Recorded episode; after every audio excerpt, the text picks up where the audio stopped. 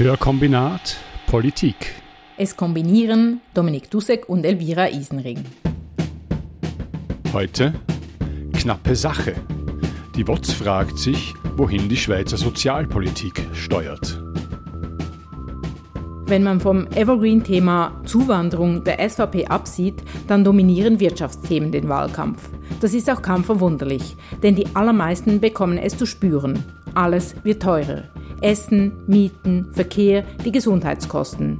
Die Löhne jedoch steigen nicht. Gemäß der nach wie vor vorherrschenden Wirtschaftslehre werden Preise durch Angebot und Nachfrage bestimmt. Wenn die Nachfrage größer ist als das Angebot, dann steigen die Preise. Knappheit führt demnach zu höheren Preisen. Das ist jedoch kein Automatismus. Es braucht immer jemand, der das Preisschild ändert. Oder eben auch nicht. Am offensichtlichsten ist das beim Preis für Arbeit. Nehmen wir als Beispiel die Gesundheitsbranche. Trotz der großen Knappheit, also trotz des großen Fachkräftemangels in dieser Branche, steigen die Preise, sprich die Löhne nicht. Gibt es keine Gewerkschaft, die sich für höhere Löhne stark macht, wird das Preisschild nicht angepasst. Die Preisschilder für anderes, für Energie, Öl, Benzin und für Produkte, in denen viel Energie steckt, wie zum Beispiel in Lebensmitteln, wurden jedoch geändert. Und weil das Leben teurer wird, die Löhne jedoch nicht größer, sinkt der Reallohn und damit die Kaufkraft. Gemäß dem Schweizerischen Gewerkschaftsbund sinken die Reallöhne bereits zum dritten Mal in Folge. Es sinken jedoch nicht alle Löhne. Vanya Aleva, Präsidentin der UNIA, spricht im Eco-Talk über die Lohnentwicklung der letzten sieben Jahre. Sie sagt, dass die tiefsten Löhne massiv an Kaufkraft verloren hätten. Auch die Kaufkraft des Mittelfeldes sei rücklaufend. Nur die 10 Prozent der höchsten Löhne sind in den letzten Jahren gestiegen. Die Lohnschere geht weiter auf. Ein großes Problem sieht sie darin, dass viele Arbeitgeber keine kollektiven Lohnverhandlungen mehr wollen. Sie sabotieren Gesamtarbeitsverträge und setzen immer mehr auf individuelle Lohnentwicklung. Das Resultat, der große Teil der Beschäftigten schaut in die Röhre. Deshalb müssen nach Aleva auch Gesamtarbeitsverträge gestärkt und Mindestlöhne erhöht werden. Außerdem fordern die Gewerkschaften für nächstes Jahr Lohnerhöhungen im Bereich von 5 Prozent.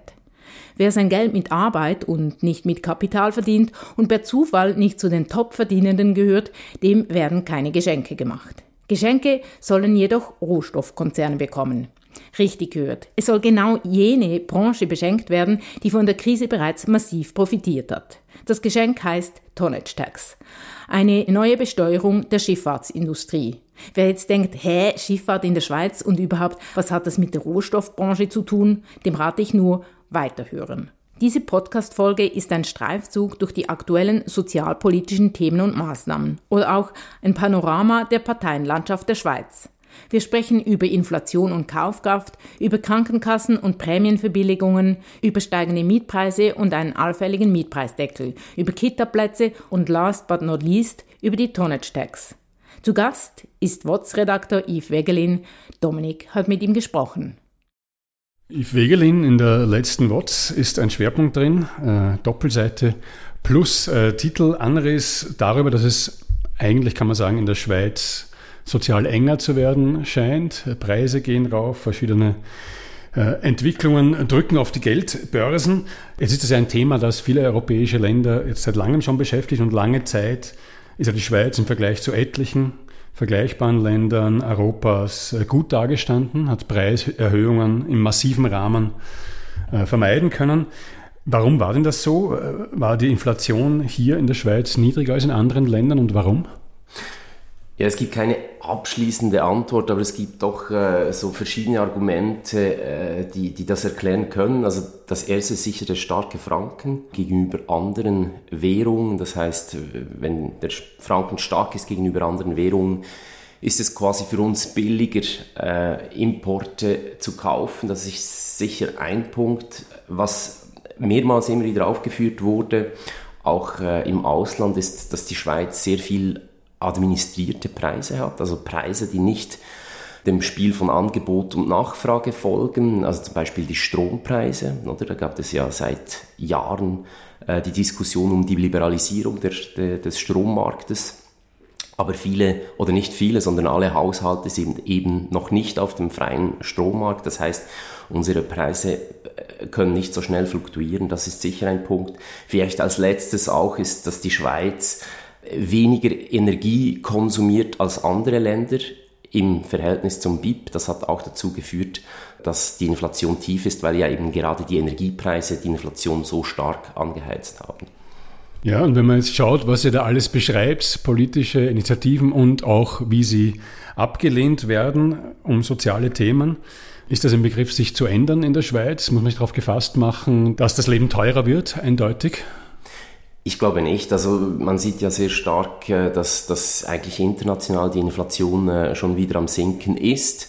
In der Schweiz ist sie lange sehr tief geblieben, dann ist sie etwas gestiegen, jetzt ist sie so am, am, am Stagnieren, würde ich mal sagen. Ich glaube, das ist äh, eher ein vorübergehendes Phänomen, das wir da beobachtet haben und ich würde jetzt mal prognostizieren, dass wir in, in einigen Jahren eher wieder bei einer tiefen Inflation sind, was ja auch eigentlich das Resultat der, der, der Wirtschaftspolitik ist, äh, die wir in diesem Land haben. Also wir, wir versuchen die Löhne tief zu halten, wir versuchen eigentlich eine sehr deflationäre Politik zu betreiben.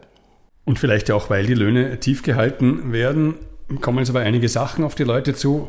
Als erstes zum Beispiel die Krankenkassenprämien, die sollen ja jetzt zum zweiten Mal recht empfindlich steigen. 2022, wo irgendwie jeder nach dem zweiten Corona-Jahr, kann man ja vielleicht sagen, gedacht hat, so, jetzt wird es hier aber ordentlich steigen, sind ja sogar leicht gesunken. Damals hat äh, Alain Berset, der zuständige Bundesrat, das als Erfolg äh, verkauft, weil er den Krankenkassen nahegelegt hat, mindestens ihre Reserven äh, anzubrauchen. Daraufhin sind in den nächsten zwei Jahren die Prämien deutlich gestiegen. Insgesamt, wenn man 23 und 24 zusammenrechnet, um fast 15 Prozent. Hier kann die Politik anscheinend nicht eingreifen. Ist diese Politik von Berset gescheitert? Ja, es ist natürlich äh, interessant für einen Bundesrat, quasi sinkende Krankenkassenprämien auf, als, als eigenen Erfolg zu verkaufen. Ich glaube, äh, am Ende des Tages ist es nicht allein Alain Berset, der über die, die Krankenkassenprämien entscheiden kann. Und ich würde ihm jetzt auch nicht äh, diese höheren Krankenkassenprämien, die wir jetzt haben oder, oder auch in Zukunft ihm allein anlassen. Ich glaube, es ist ein grundsätzliches Problem, dass die Kosten in verschiedenen Bereichen steigen, wo sie eigentlich nicht steigen sollten. Also ein wichtiger Punkt, der immer wieder genannt wird, sind die Medikamentenpreise. Wir haben unglaublich hohe Medikamentenpreise, selbst bei den Generika. Da sieht man die, die Margen bei den großen Firmen, die Generikas herstellen, die sind immer noch teilweise an die 20 Prozent. Also dort gibt es sicher Luft. Aber vielleicht, um das auch mal noch zu sagen, ich meine, man, man spricht immer nur über die Kosten, aber es ist eigentlich auch etwas Positives, dass eine, eine Gesellschaft mehr für Gesundheit ausgibt. Das ist ja auch etwas Gutes, dass wir so ein gutes Gesundheitssystem haben, dass wir, das, das ist eigentlich äh, etwas Positives. Die Frage ist eher, wer zahlt das? Und in der Schweiz haben wir, sind wir eines der einzigen Länder, die halt eine Kopfprämie haben, also alle zahlen genau gleich viel. Und wenn man eine so große Vermögensungleichheit hat und auch eine Einkommensungleichheit, ist es halt für sehr viele Leute sehr teuer, das zu zahlen. Und ich glaube, dann müsste man eher mal überlegen, wie man das gerechter verteilen kann, wie das übrigens lustigerweise äh, der SVP-Gesundheitsdirektor aus Bern auch äh, kürzlich vorgeschlagen hat. Er hat das vorgeschlagen und ist damit bei seiner Partei auf große Freude gestoßen, oder wie war das? Ja, ich glaube nicht. Also es ist, äh, es ist äh, ein Vorschlag, der so ziemlich diametral der, der eigenen Parteilinie entgegenläuft. Also es ist äh, etwas, das die Linke seit Jahrzehnten fordert. Ich glaube, es hat natürlich auch mit, mit dem Wahlkampf jetzt zu tun, dass man überhaupt einen solchen Vorschlag bringt. Ob es Chancen hat, das, äh, das wird man sehen. Jetzt ähm, kommt bei euch hervor verschiedene äh, Forderungen nach einer Erhöhung des Topfes für die Prämienverbilligung die man ja beantragen kann. Dass, wenn das durchkäme, wäre das ja sicher was, was relativ schnell vielen Leuten helfen könnte. Aber wenn jetzt Anna Berse zum Beispiel sagt, einer der Gründe für die steigenden äh, Prämien sind, dass die äh, Versicherer auf den Finanzmärkten, ich glaube, 1,8 Milliarden äh, Franken verloren haben, dann denke ich mir, ja, mir kommen die Tränen, die armen Versicherer, aber wieso können die dann das, ihre Verluste auf den Finanzmärkten, auf die Prämien aufschlagen? Wäre es nicht für Linke auch angezeigt, vielleicht das ganze System das ja auch in anderen Staaten nicht so krass existiert wie in der Schweiz mit diesen, ich glaube, dreistelligen Zahl von privaten Firmen, die die Krankenversicherung betreiben, Vorschläge zu machen von der linken Seite, dieses System zu ändern. Ja, das wäre sicher, äh, das wäre sicher sehr wichtig, dass man das in, in Frage stellt. Aber das wurde ja auch immer wieder gemacht. Also die, die, die Einheitskrankenkasse, über die haben wir auch schon abgestimmt, hatte, äh, hatte keinen Erfolg. Das, was man jetzt versucht von links mit den Prämienverbilligungen, ist halt so wie die, die realistischere Alternative, würde ich mal sagen, aber, aber ganz klar, also dieses, dieses System mit, mit ganz vielen privaten Kassen, die eigentlich alles dasselbe Produkt anbieten müssen, ist auch als, als volkswirtschaftlicher, selbst aus liberaler Sicht eigentlich ein, ein, ein völliger Unfug. Da die Schweiz sich sicher als liberaler Staat versteht, ist das irgendwie so in, in, in der Geschichte des Landes verankert, dass der Wille, das zu ändern, so klein ist? Oder wie erklärst du dir das? Eine sehr schwierige Frage. Nein, also ich, ich, ich glaube, das ist inzwischen so, dass man im Parlament halt so viele KrankenkassenvertreterInnen auch hat, dass das, das, das sind so viele Interessen vertreten, dass das einfach sehr, sehr schwierig ist, überhaupt im Parlament dort Mehrheiten zu finden. Und in Abstimmungen ist es dann klar, dass dann die geballte Macht dieser, dieser Krankenkassen da reinkommt und es an der Urne dann nicht reicht. Also ich glaube, das sind wirklich Interessen, die da blockieren. Ziemlich bitter. Schon mehrmals hat das Schweizer Stimmvolk einen Systemwechsel bei den Krankenkassen abgeschmettert. 2014 wurde die Initiative für eine öffentliche Krankenkasse mit 62 Prozent abgelehnt. 2007 die Initiative für eine soziale Einheitskrankenkasse mit 71,2 Prozent.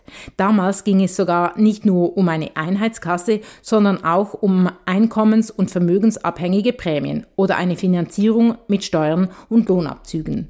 Die rechtsbürgerliche Mehrheit argumentierte, dass der Wettbewerb zwischen den Kassen dämpfend auf den jährlichen Prämienanstieg wirken würde und fabulierte was vom Ende der freien Arztwahl, von Zentralisierung und schwerfälliger Bürokratie, wenn man das jetzige System ändern würde. Das hat leider gereicht, um die große Mehrheit davon zu überzeugen, gegen etwas zu stimmen, was ihr zugute gekommen wäre. In den letzten 20 Jahren sind die Krankenkassenprämien um 140 Prozent gestiegen. So viel zur dämpfenden Wirkung. Als die obligatorische Krankenkasse anfangs der 90er Jahre eingeführt wurde, eine sozialdemokratische Errungenschaft, eingeführt übrigens von Ruth Dreifuß, war der Grundsatz, dass nicht mehr als 8 Prozent des Lohnes für Krankenkassenprämien ausgegeben werden müssen. Alles darüber hinaus, so das Versprechen, bezahlt Kanton oder Bund in Form einer Prämienentlastung. Heute gebe man bereits 14 Prozent aus für die Krankenkassenprämie, so Matthäa Meyer in ihrem Podcast Meyer Wermut. So gut wie kein anderes entwickeltes Land hat eine so unsoziale Verteilung der Kosten, ergänzt Wermut. Nicht zu vergessen, zusätzlich zu den Prämien kommen weitere Kosten dazu, Kosten für Medikamente und Zahnarztkosten. Matthäa Meyer betont auch, dass heute die Prämienentlastung als Almosen für Arme dargestellt würde. Dabei sei sie ursprünglich als bewusstes Korrektiv gedacht gewesen. Im Unterschied zu anderen Versicherungen bezahlt bei der Krankenkasse die Kita-Mitarbeiterin ja genauso viel wie die Managerin. Das muss korrigiert werden. Sinn und Zweck der Prämienverbilligung war ursprünglich nicht nur ärmere Haushalte, sondern auch den Mittelstand zu entlasten. Doch Kantone würden sich immer mehr aus der Verantwortung ziehen. Normalerweise, so Matthäa Meyer, seien die Bürgerlichen ja immer gegen eine Steuererhöhung. Im Bereich der Krankenkasse seien sie jedoch bereit, dass die Leute eine permanente Steuererhöhung in Kauf nehmen müssen. Steigende Krankenkassenprämien seien nichts anderes als eine unsoziale Steuererhöhung.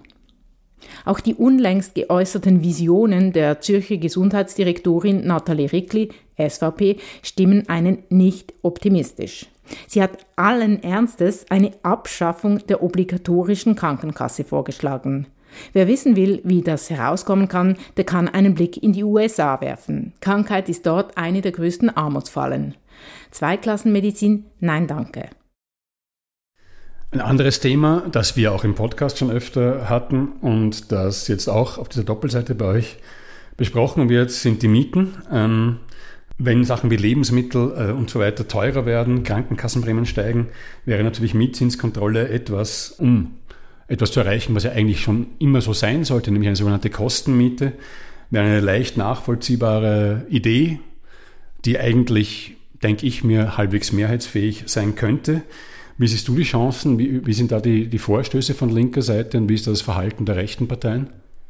Also es gab nicht von langem einen Vorstoß von, von Jacqueline Badran, SP, die das genau gefordert hat, also dass man Mietzinskontrollen einführt, weil eben der Mietzins in der Schweiz eben nicht ein Preis ist, der nach Angebot und Nachfrage sich bilden sollte, sondern da gibt es klare Richtlinien, wie viel man verlangen kann. Das ist auch vom, vom Bundesgericht so festgelegt.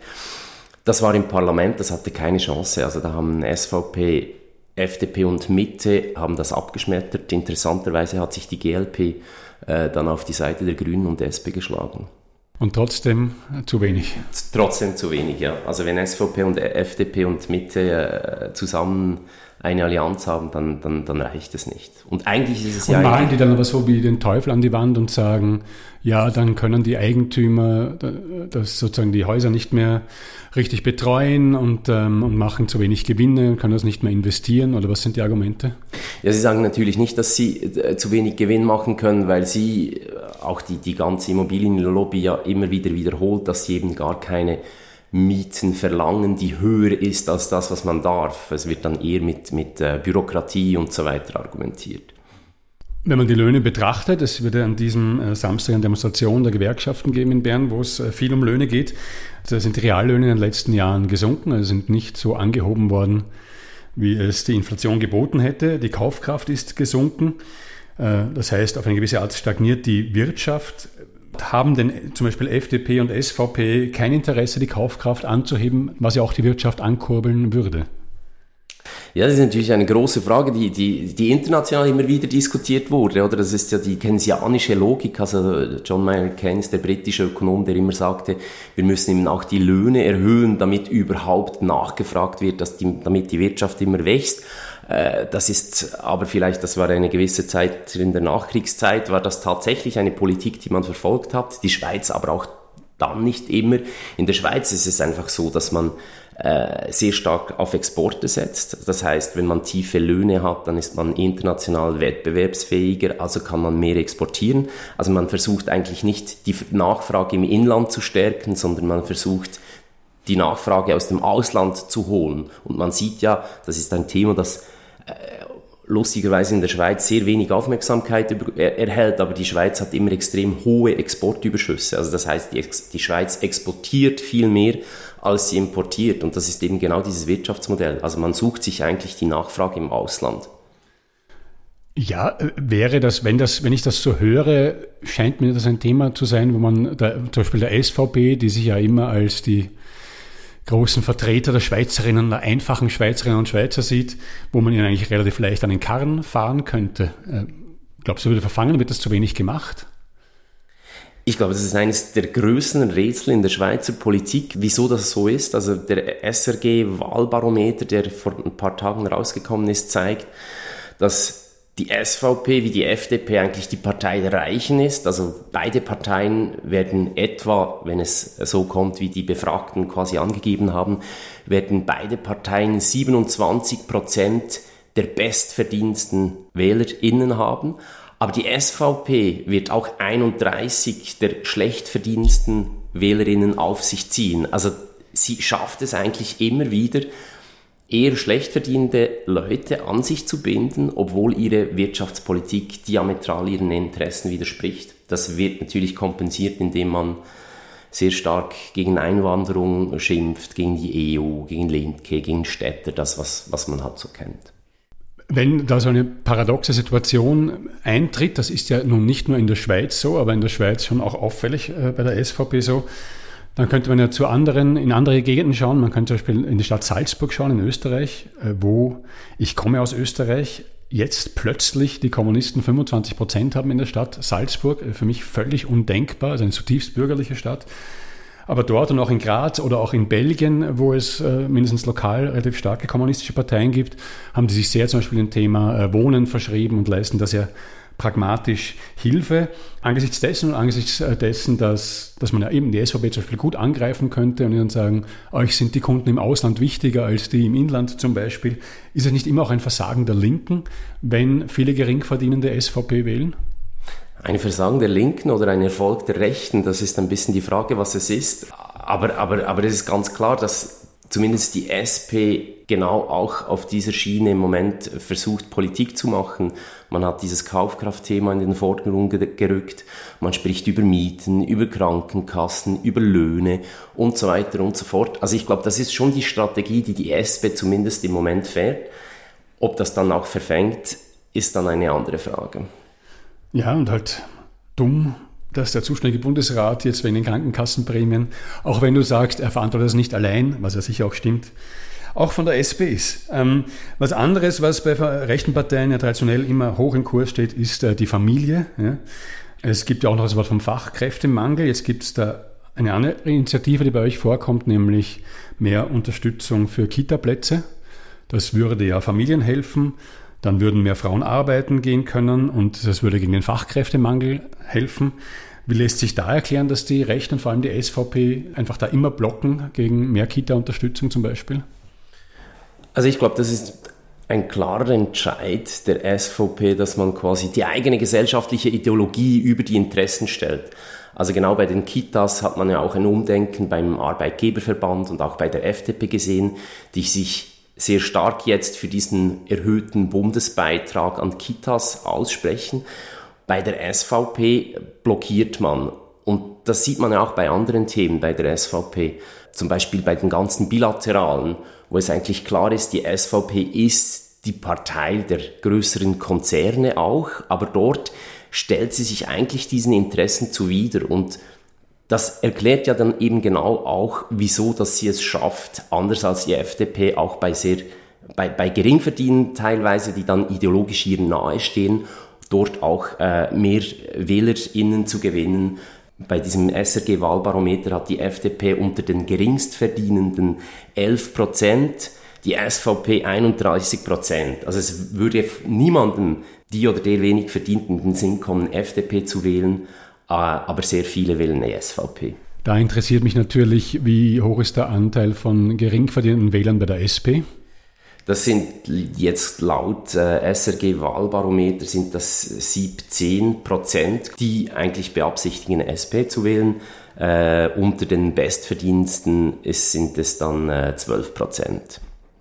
Gut, eine andere Maßnahme, die vielleicht erklärungsbedürftiger ist als so etwas wie äh, Mietzinskontrolle oder Erhöhung der Prämienverbilligung, die bei euch auch vorkommt, ist die sogenannte Tonnage Tax. Da ist, das ist eine Steuer, wo FDP und SVP dafür sind. Das könnt ihr mal aufhorchen lassen, was die sind für eine Steuer. Ähm, das ist eine Steuer für Hochseecontainerschiffe. Jetzt vielleicht, warum ist es überhaupt wichtig für das Binnenland Schweiz und äh, warum unterstützen die rechten Parteien diese Steuer? Also wichtig ist es, wichtig in Anführungszeichen ist es insofern, dass die Schweiz ja ein sehr großes Reedereiland ist. Also ist international, glaube ich, an etwa vierter Stelle. Plus äh, es gibt eben sehr viele Rohstoffhändler, die Flotten haben und diese Tonnage Tax führt eben eine Steuer ein, bei der nicht mehr der Gewinn des Unternehmens besteuert wird, sondern eben die Potenzial oder die Ladekapazität der Schiffe. Also es ist ein, ein, ein, Steuergeschenk an Reedereien und, und Rohstoffhändler, die in der Schweiz eben sehr äh, stark vertreten sind. Und das heißt, jetzt ist es so, dass die Gewinne besteuert werden. Und das wäre dann wie eine, eine Ausnahme für diese Branchen, die solche Schiffe betreiben. Genau. Beziehungsweise die Idee ist eigentlich, dass man anhand der Ladekapazität so den Gewinn ermittelt. Aber die Absicht der ganzen Übung ist natürlich, dass, äh, dass die Reedereien und, und, und Rohstoffhändler dann weniger Steuern zahlen müssen. Man könnte ja auch anhand des Gewinns den Gewinn ermitteln, wäre meine Idee. Eine sehr gute Idee, würde ich sagen. Äh, wir haben schon gesagt, am Samstag gibt es eine Demonstration in Bern der Gewerkschaften. Da geht es vor allem als, äh, um Lohnerhöhungen als Ausgleich äh, zur Teuerung. Es ist ja auch, äh, letztens sind ja, glaube ich, im Kanton Zürich sind äh, Mindestlöhne angenommen worden. Das heißt, auch das sind Forderungen äh, um Lohnerhöhungen, Mindestlöhne, die populär sein könnten. Das haben jetzt, scheint auch rechte Politiker wie Gerhard Pfister erkannt. angesichts der Lage, dass es enger wird, dass hier verschiedene Vorstöße sind, dass äh, FDP oft und SVP fast immer ähm, sozialverträglichere Vorschläge blockieren. Wie siehst du in dem Klima die Chancen für eine, dass, dass die Politik in der Schweiz sozial verträglicher wird? Ich glaube, dass wir jetzt äh, nach Corona und, und dem Angriff äh, Putins auf die Ukraine schon an einem gewissen Punkt sind, wo sich etwas am Verändern ist. Ich denke aber, es ist auch zu früh, um genau zu sehen, in welche Richtung es geht. Was man sieht, ist sicher, dass international eigentlich eine neue Wirtschaftspolitik ein, ein, eingesetzt hat, also zum Beispiel mit Biden, der große Investitionsprogramme äh, lanciert hat. Es werden auch immer mehr so undogmatische ökonomische Ideen diskutiert. Bisher ist die Schweiz ziemlich immun geblieben gegen solche Debatten. Man hat einfach in der Schweiz sehr wenige Debatten, die aufgenommen werden, die international geführt werden. Und trotzdem sieht man derzeit, gerade bei, bei der Mittepartei mit Gerhard Pfister, der immer wieder seit Monaten sinniert über, über, über, über eine sozialere Schweiz.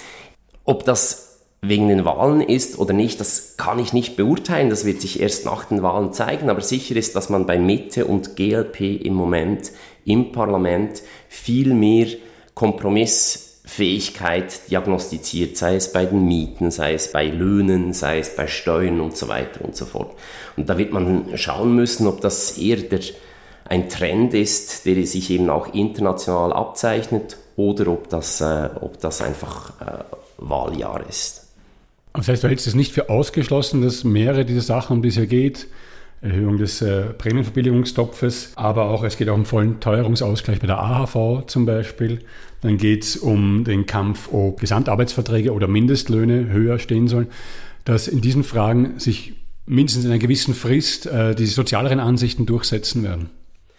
Ich halte es überhaupt nicht für ausgeschlossen. Also wie ich, das äh, hat es ja historisch immer wieder gegeben, solche Wellenbewegungen. Ich, wie gesagt, ich glaube, man ist irgendwann an einem Bruch angelangt wo sich die Parteien auch entscheiden müssen, gerade so bürgerliche Parteien, wollen wir hier in diese populistische Ecke, wie, wo die SVP ist und quasi WählerInnen äh, erreichen, indem man eben eher so populistische Alternativen bietet oder will man eben in dieser sozial prekären Lage auch ganz klar Konzessionen machen, äh, sei es eben bei den Mieten, sei es bei den Steuern, sei, also ganz grundsätzlich bei Umverteilungsfragen.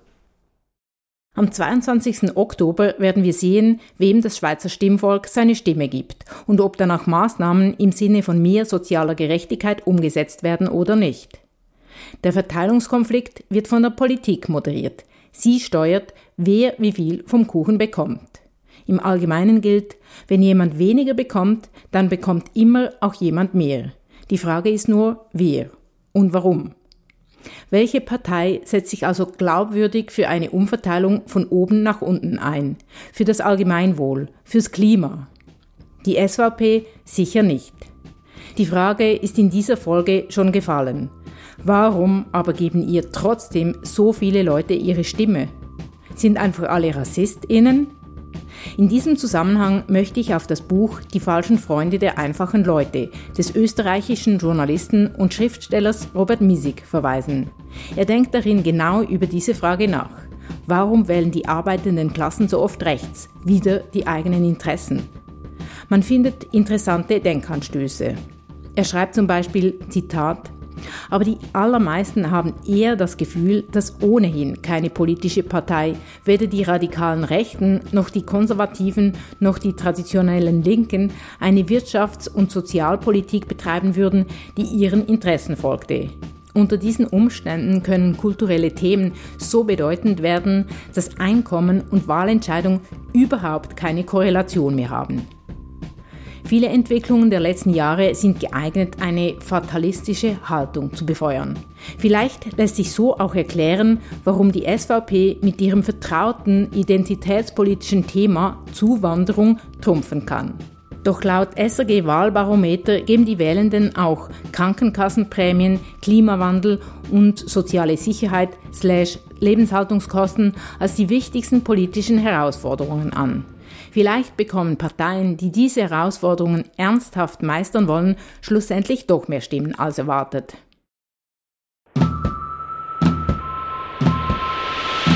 Hörkombinat Politik. Es kombinierten Elvira Isenring und Dominik Dussek.